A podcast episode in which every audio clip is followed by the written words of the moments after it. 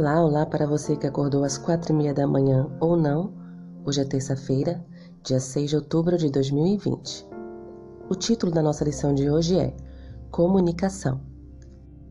Em um sentido muito real, educação em qualquer nível é comunicação.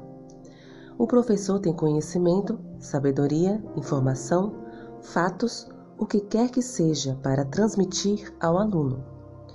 Alguém repleto de conhecimento deve ser capaz de comunicá-lo a outros. Caso contrário, de que serve tudo o que ele sabe, pelo menos em termos de ensino?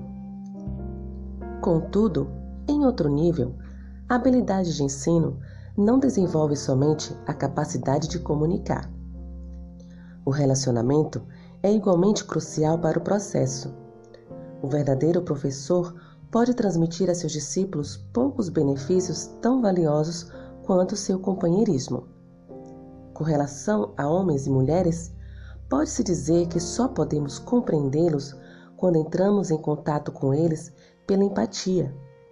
E isso é muito mais perceptível quando se trata de jovens e crianças.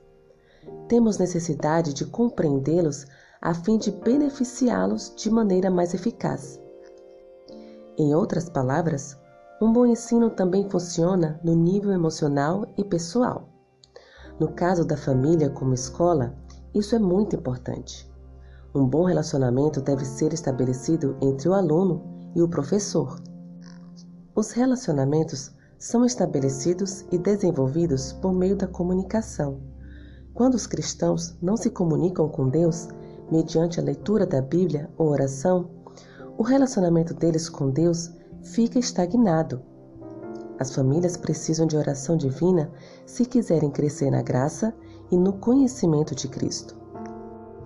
Mãos à Bíblia. Como podemos desenvolver fortes relacionamentos familiares? Leia Salmos, capítulo 37, versículos 7 a 9.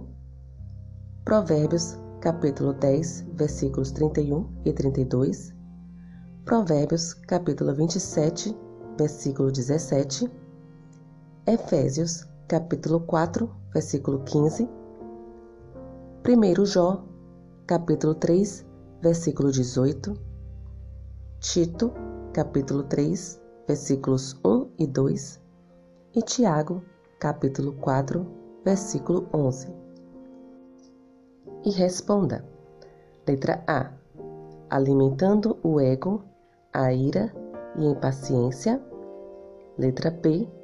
Alimentando a paciência e o amor, renunciando o ódio e a maledicência.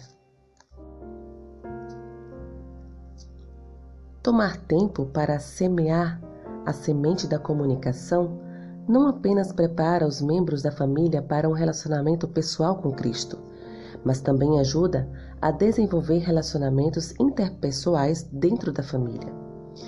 Isso abre canais de comunicação que teremos prazer em ter formado quando os filhos atingirem a puberdade e a idade adulta.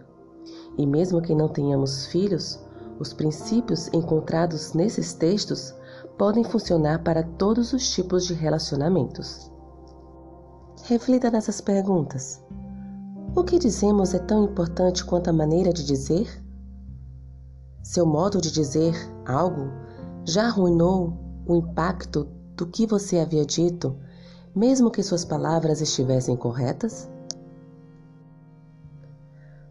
E com mais esta reflexão, finalizo a lição de hoje. Que o Senhor te abençoe. Um bom dia.